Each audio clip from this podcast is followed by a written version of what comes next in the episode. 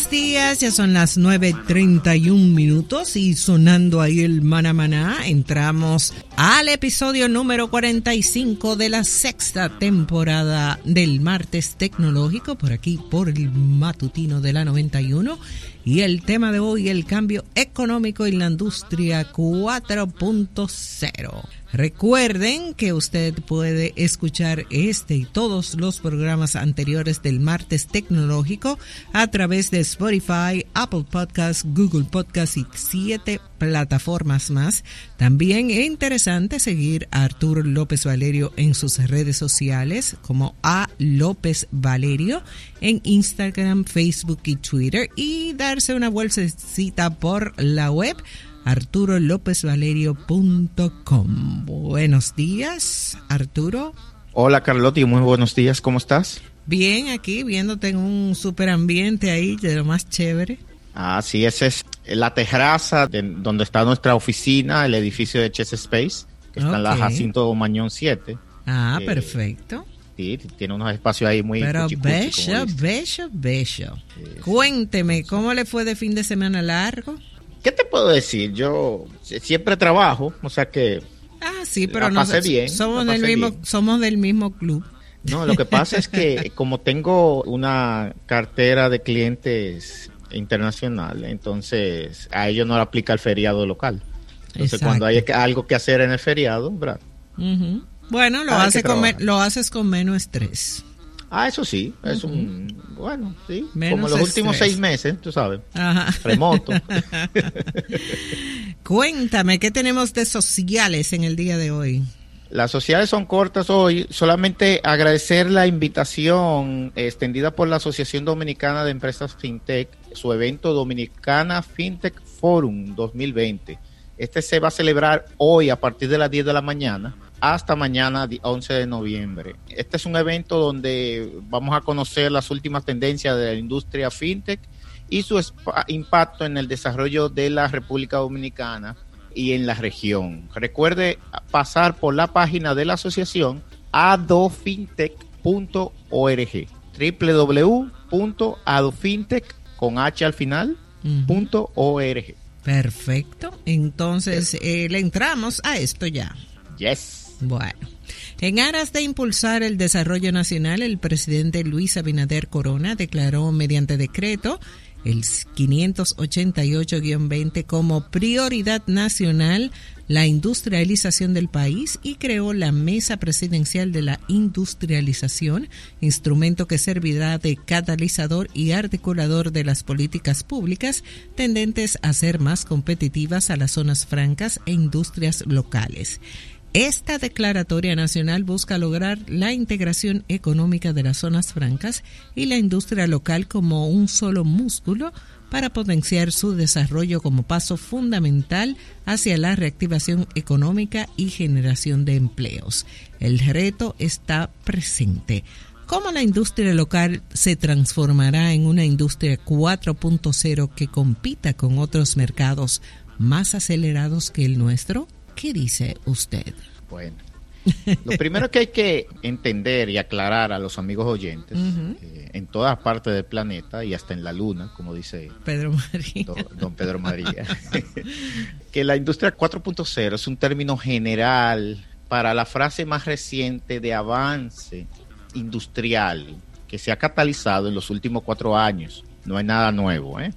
Y que integra sistemas ciberfísicos e Internet de las Cosas en la fabricación y las líneas de producción. Este término se refiere también a la creación de fábricas inteligentes con un mínimo de trabajo humano y máquinas controladas por Internet mediante la comunicación constante máquina a máquina. Es decir, suena como algo avanzado así, pero no es nuevo.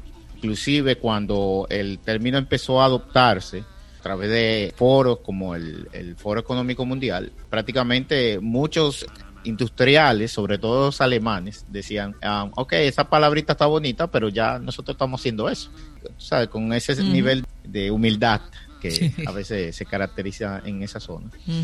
Y hay que entender que desde la primera revolución industrial, entiéndase la revolución de la energía de vapor, hasta la segunda que usa electricidad, la industria 4.0 evolucionará lo que inició en la tercera industria con la adopción de computadoras, mejorando con sistemas inteligentes y autónomos alimentados por datos y aprendizaje automático. Eso significa que cada equipo que esté en una fábrica inteligente va a ir aprendiendo también. La industria 4.0 no es otra revolución industrial, sino una transformación digital total, tanto en las cosas que hacemos como en la forma en que las hacemos. Y eso tiene que ver mucho con el estilo empresarial también.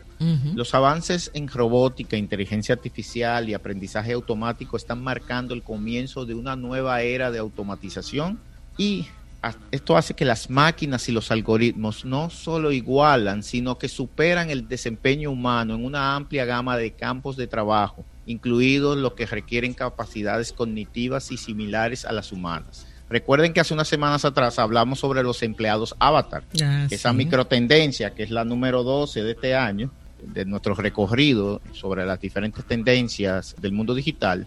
Y evidentemente esta tendencia se va a ir acentuando más.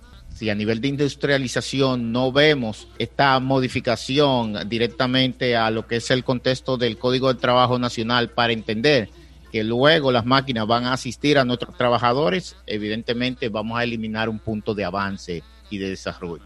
Según el, un informe del Foro Económico Mundial, el 42% de las habilidades laborales básicas que se requieren hoy en todo el mundo cambiarán sustancialmente para el año 2022 sin embargo, atención, usted que está laborando en cualquier empresa, puede surgir otros 133 millones de empleos nuevos o de roles nuevos para el mismo año, a medida en que las empresas redistribuyan el trabajo entre humanos y máquinas. Es decir, empleos que no existían antes, para 2022 van a existir y van a compensar entonces esa adopción de temas inteligentes de esos empleos que ya nosotros consideramos tradicionales.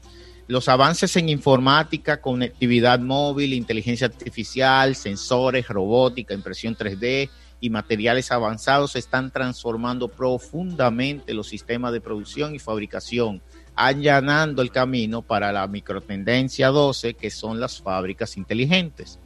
Todos estos avances permiten a las industrias reaccionar de manera más rápida e individual a las necesidades del mercado. Y a medida que esta nueva revolución industrial florece, las organizaciones buscan integrar estas tecnologías emergentes para alcanzar un mayor nivel de eficiencia, competir con nuevos productos para una base de consumidores global y expandirse a nuevos mercados. A largo plazo, la industria 4.0 hará que el sistema de, fabricación, tanto global como local, pueda organizarse de forma independiente, Atención, la producción en masa, una vez contratada en Asia, podría llegar a su fin. Y esto es una visualización.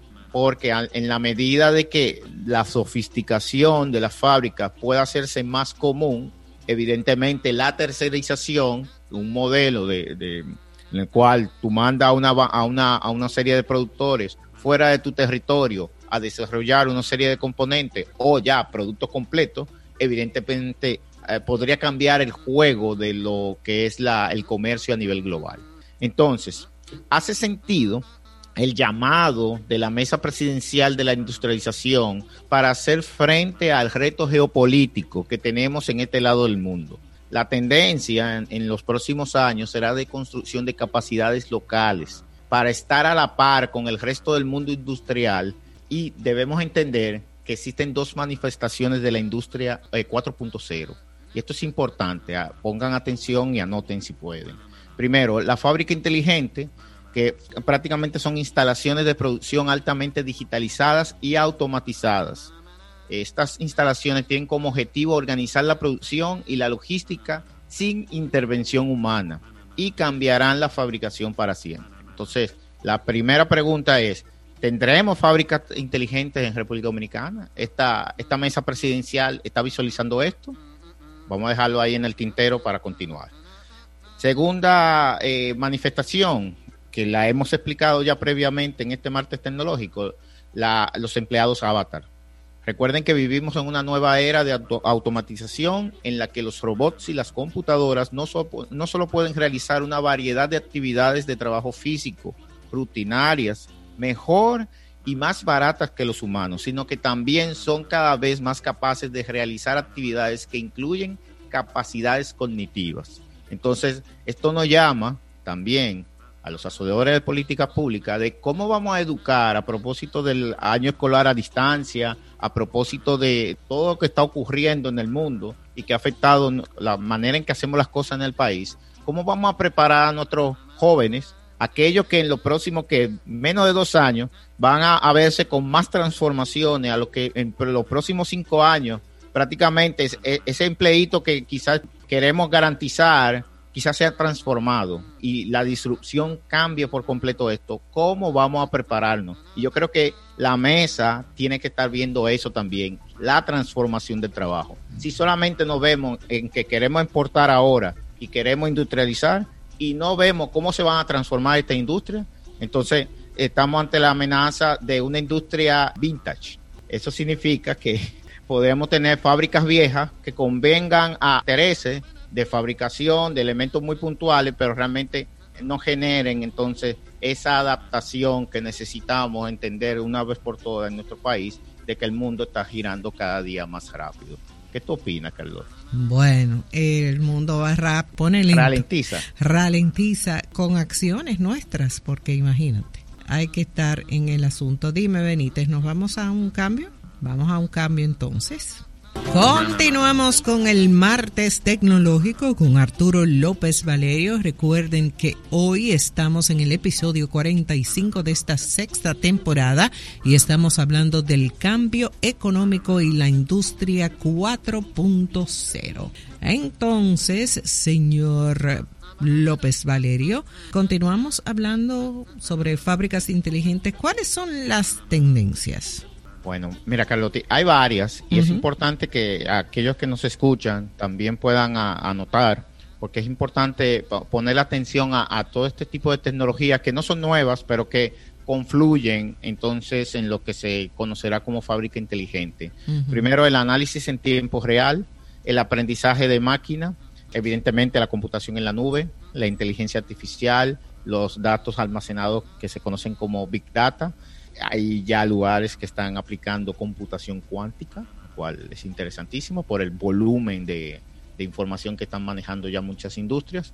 Una tendencia que se conoce como el gemelo digital, que es prácticamente este avatar que viene a hacerle un acompañamiento sincrónico al empleado dentro de la fábrica, que al final de cuentas es un robot el Internet industrial de las cosas, que es algo que debemos explorar bastante en nuestro país, la impresión 3D, que está dando pasitos lentos, pero que entendemos que, debe democratizarse ya en nuestro país.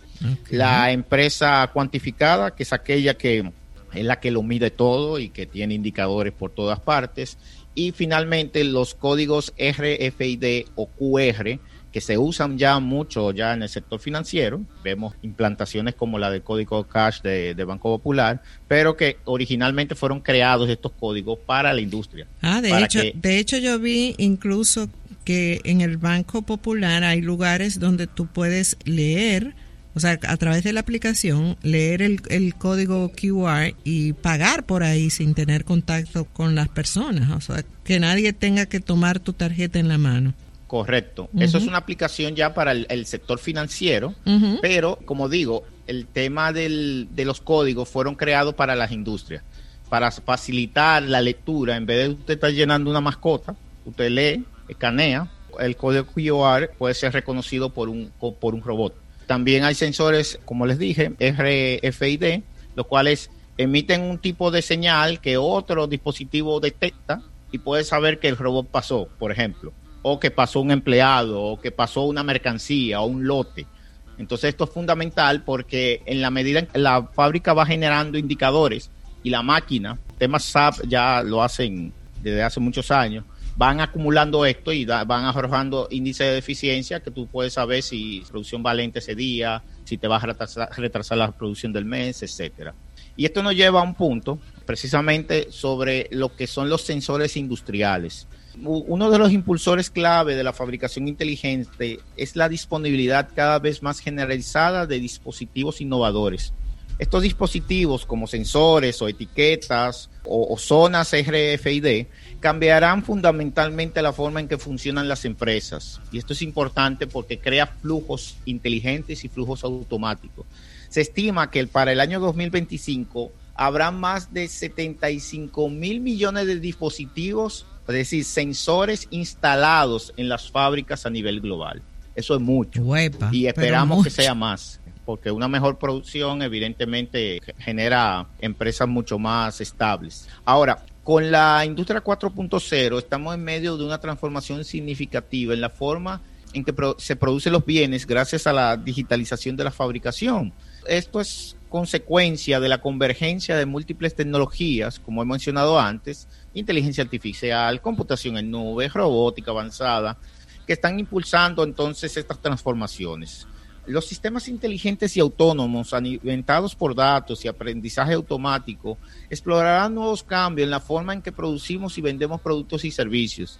En industrias que van desde la automotriz hasta la farmacéutica, los líderes empresariales y tecnológicos se están embarcando en su transformación más rápida y dramática en décadas. Por eso les digo, esto va más rápido de lo normal.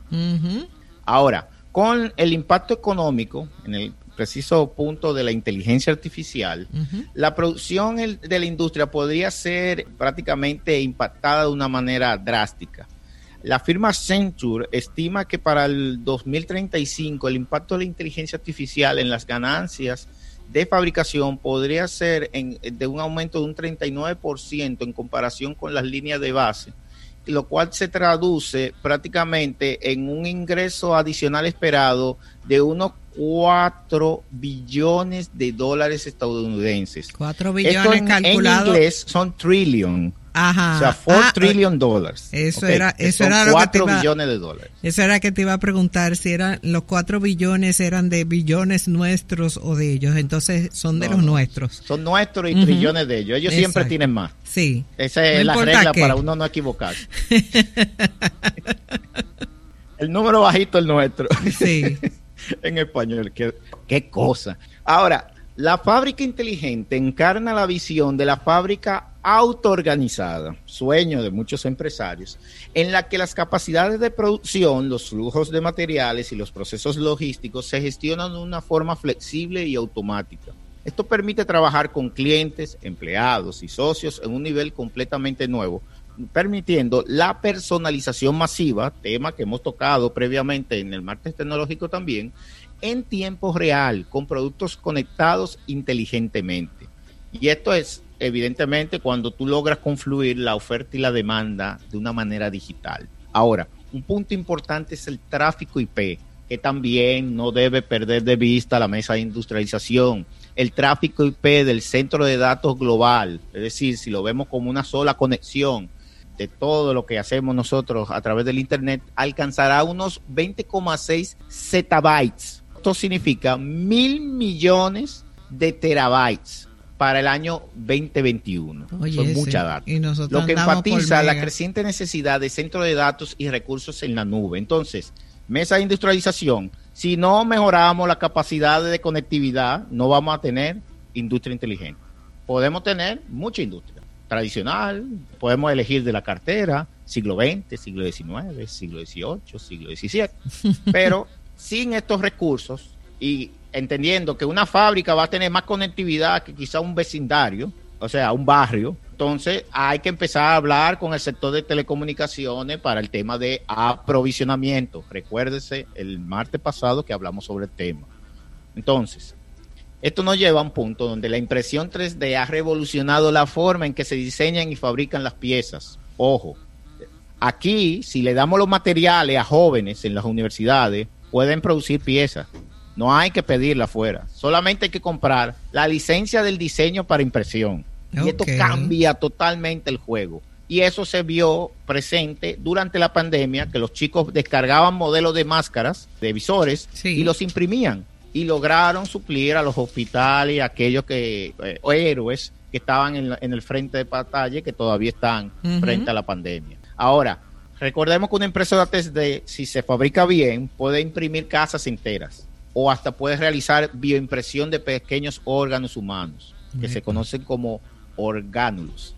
Ahora, los materiales inteligentes avanzados interactúan con su entorno para mejorar y adaptar el rendimiento. Por tanto, si aquí queremos industrializar, tenemos un gran reto y es que no producimos los materiales, los materiales se importan. Entonces, tenemos que empezar a pensar cómo vamos a hacer que ese material, a través del reciclaje de los ya existentes, mejorando la cadena de valor de los residuos en el país, podamos entonces autosuplirnos. En vez de tirarlo por ahí y exportarlo como basura, nosotros lo reciclamos y lo utilizamos entonces nuevamente como insumos. Esto es uno de los planteamientos que estuvimos hablando durante nuestra visita al eh, Instituto Tecnológico de las Américas meses atrás, que ellos tienen laboratorios de impresión 3D. Entonces le dije, señores, recojan todo el material PET de Boca Chica, que no haya una botellita en el piso porque ustedes necesitan cada botella. Entonces, si la industria 4.0 empieza a demandar el material PET, no tenemos botella en, en el mar, ni basura ni plástico en el mar. Lo que pasa es que debemos entonces activar una cadena de valor consciente. Entonces, el gasto mundial en impresión 3D, incluido hardware, materiales, software y servicios, será de unos 13.800 millones de dólares. No, perdón, fue de 13.800 millones de dólares el año pasado, un aumento del 21,2% con respecto al 2018. Y según IDC, para 2022 se espera que esta inversión mundial sea casi de 22.700 millones de dólares, una tasa anual compuesta de crecimiento de un 19,1%. Esto significa que esto va a seguir aumentando y hay oportunidad para nosotros aprovechar y meter el, el como dicen eh, en buen dominicano, tras manos ahí. Ahora, los conceptos, por ejemplo, de gemelos digitales que estuvimos mencionando, solo por nombrar algunos avances tecnológicos, hacen posible reflejar productos, objetos, sistemas y procesos reales a nivel digital comparando permanentemente componentes reales y copias digitales. Es decir, que no solamente podemos imprimir cosas, sino que podemos entonces brindar asistencia remota, que es otro tipo de servicio que, dado la pandemia, se ha demostrado que es necesario y que puede también ser uno de los componentes a tomar en cuenta en la mesa de industrialización. Ahora, con millones de nuevos dispositivos ricos en datos se, se conectan de nuevas formas. El volumen de datos disponibles para las empresas está creciendo exponencialmente, tómelo en cuenta. Y por tanto, lo hace también cada vez mayor la demanda de potencia de procesamiento. Es por eso que Google, IBM y un puñado de nuevas empresas están compitiendo para crear la próxima generación de supercomputadoras o computadoras cuánticas para mejorar la forma en que se almacena y procesa la información. Esto nos lleva a lo que es el IoT o el Internet de las Cosas Industrial. Y esto es simplemente eh, para que tengan una mirada, para 2025 el valor global de la tecnología del Internet de las Cosas podría llegar a unos 6,2 billones de dólares estadounidenses. Esto es prácticamente 6,2 trillones a nivel de dólares. La mayor parte de ese valor de los dispositivos irían enfocados en la atención médica y también en la fabricación. Entonces, esto nos lleva a un punto importante y es que el desarrollo hacia las fábricas inteligentes tiene con mucho el mayor impacto económico de todas las tendencias a mediano plazo ya que tiene el potencial de revolucionar básicamente todos los aspectos de la fabricación, al igual que la introducción de la máquina a vapor en su momento en la fabricación durante la primera revolución industrial.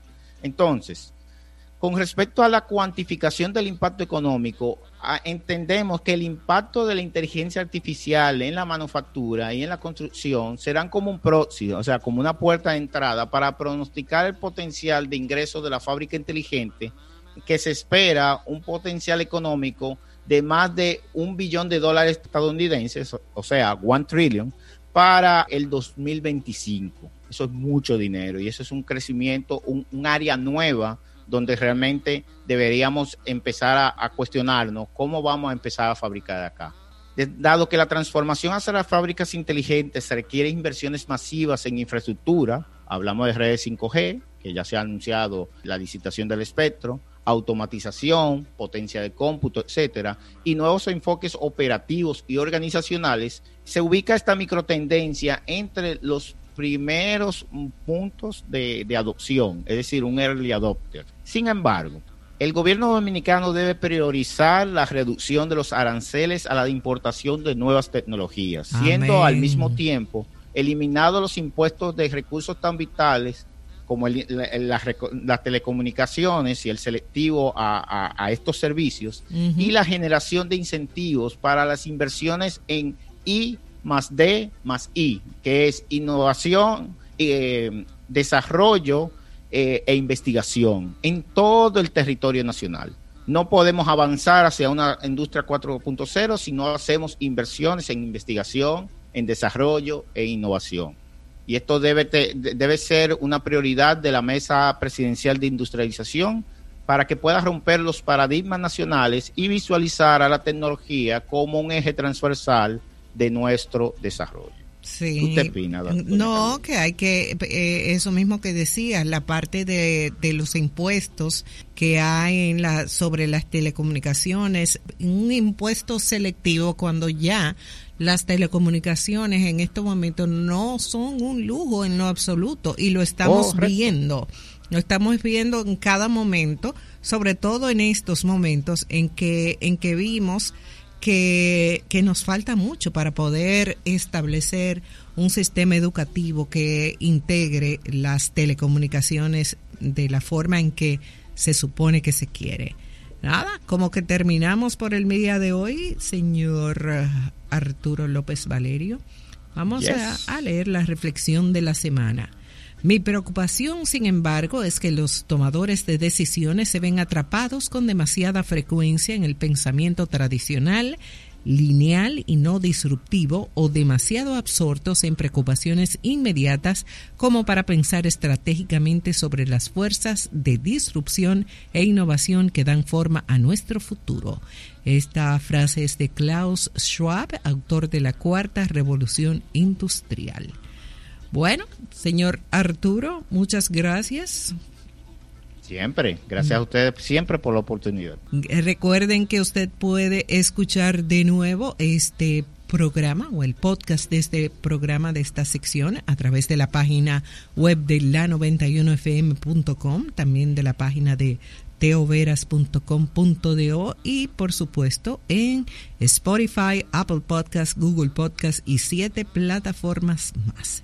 Así es que también dése una vueltecita por las redes sociales de Arturo López Valerio a López Valerio y visiten su web para que estén todo el tiempo por ahí conectados con él. Nos encontramos mañana, nueva vez a partir de las 6.30 de la mañana, por aquí, por el matutino de la 91. Bye bye.